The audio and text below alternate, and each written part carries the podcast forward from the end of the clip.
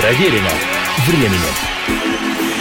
Приветствую всех, я Олег Челап. Это программа «Проверено временем. История одной песни». Сегодня продолжение истории знаменитого русского романса «Дорогой длинною». Дорогой длинною и ночью лунною, И средней той, что даль летит меня, И с той старинной, с сотнями струнною, Что по ночам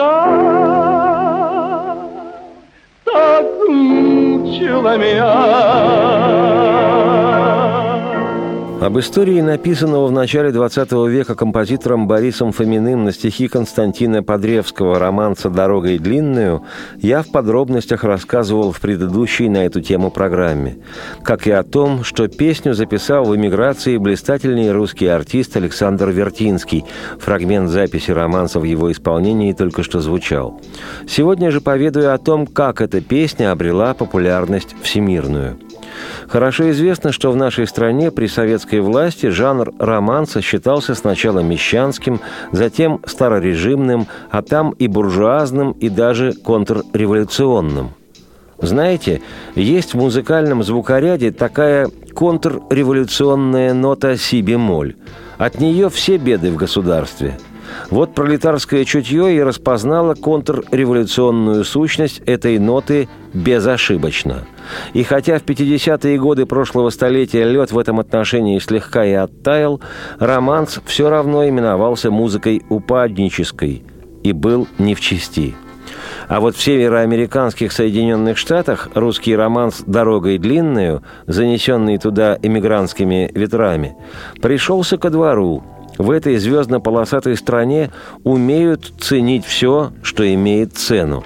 И в 50-х годах прошлого века некий американский гражданин по имени Юджин Раскин, знавший роман «С дорогой длинную» еще с детства отрочества, видимо, слышал от пращуров, написал на музыку Бориса Фомина англоязычные слова, полные ностальгии по ушедшей молодости, то, что безотказно попадает в сердце любого человека – когда-то давно таверна была, где мы обычно с тобой выпивали стаканчик другой. Помнишь, как мы смеялись часами и думали о великих делах, которые мы могли б сотворить? То были дни, мой друг. Мы думали, что никогда, нет, не закончатся они, что будем петь и танцевать всегда мы, что будем жить той жизнью, что мы выберем себе, что будем мы бороться и не проиграем никогда. Мы были молоды и знали, что у нас своя дорога в жизни. Потом промчались времена лихие, и растеряли мы заветные мечты. И если б вдруг тебя я встретила в таверне, мы улыбнулись бы друг другу и сказали б, «О, то были дни, мой друг». Вот только вечером сегодня у таверны стоя, и не казалось ничего таким, как раньше, в окне увидела я отражение странное — что, одинокая та женщина, действительно ли я? То были дни, мой друг. Из-за двери раздался смех знакомый, и я увидела твое лицо, услышала, как ты меня зовешь. О, друг мой, стали старше мы, но не мудрее.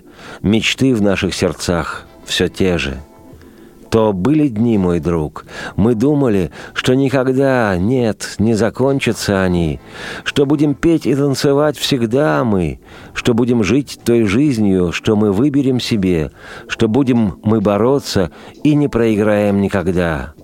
То были дни, о да, то были дни. Так русский роман с дорогой длинную в англоязычном варианте стал именоваться «Those were the days» то были дни.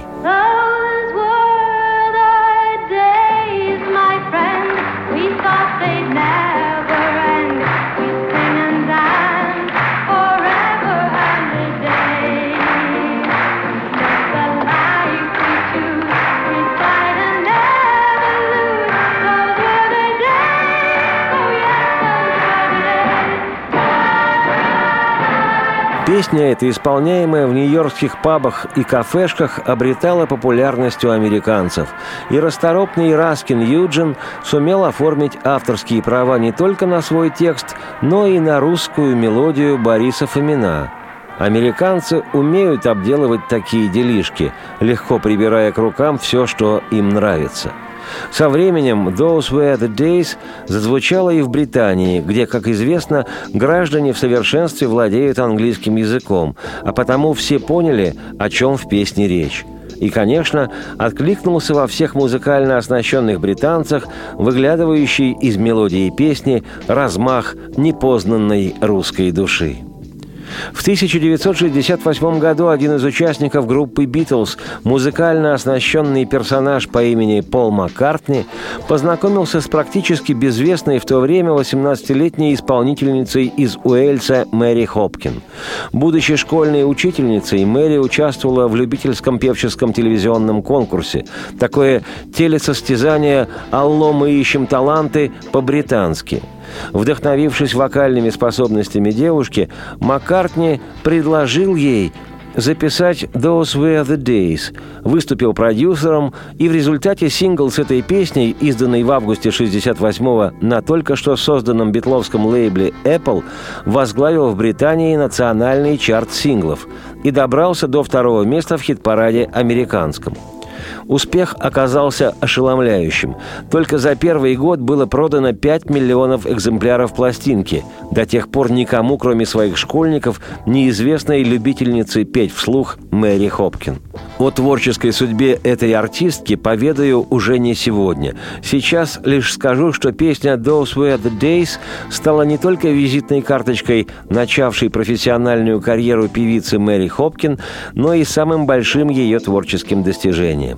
Впоследствии Мэри записала песню еще и на французском, немецком, итальянском и испанском языках, что и сделало окончательно мелодию русского романса «Дорогой длинную» популярной во всем мире.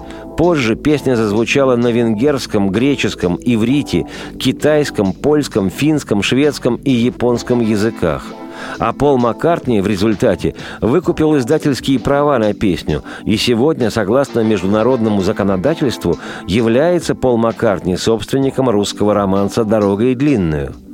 Поистине чудны дела твои, Господи. Думаю, автор музыки романса Борис Фомин во все глаза смотрит с того света на Пола Маккартни и вопрошает «Как же это, братец Пол?» Я же, Олег Челап, автор и ведущий программы «Проверено временем. История одной песни», на ход ноги предложу в исполнении Мэри Хопкин сингловую версию, а есть еще и более полная телеверсия, этой русской песни с удивительной англоязычной судьбой.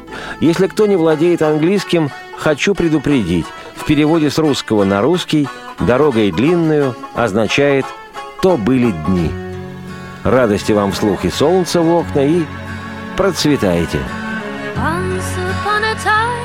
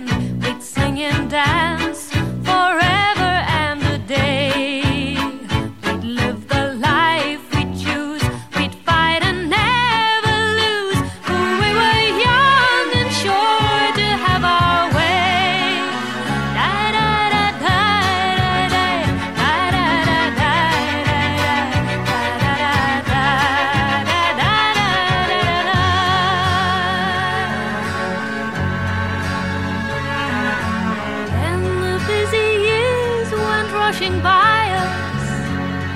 We lost our starry notions on the way. If by chance I'd see.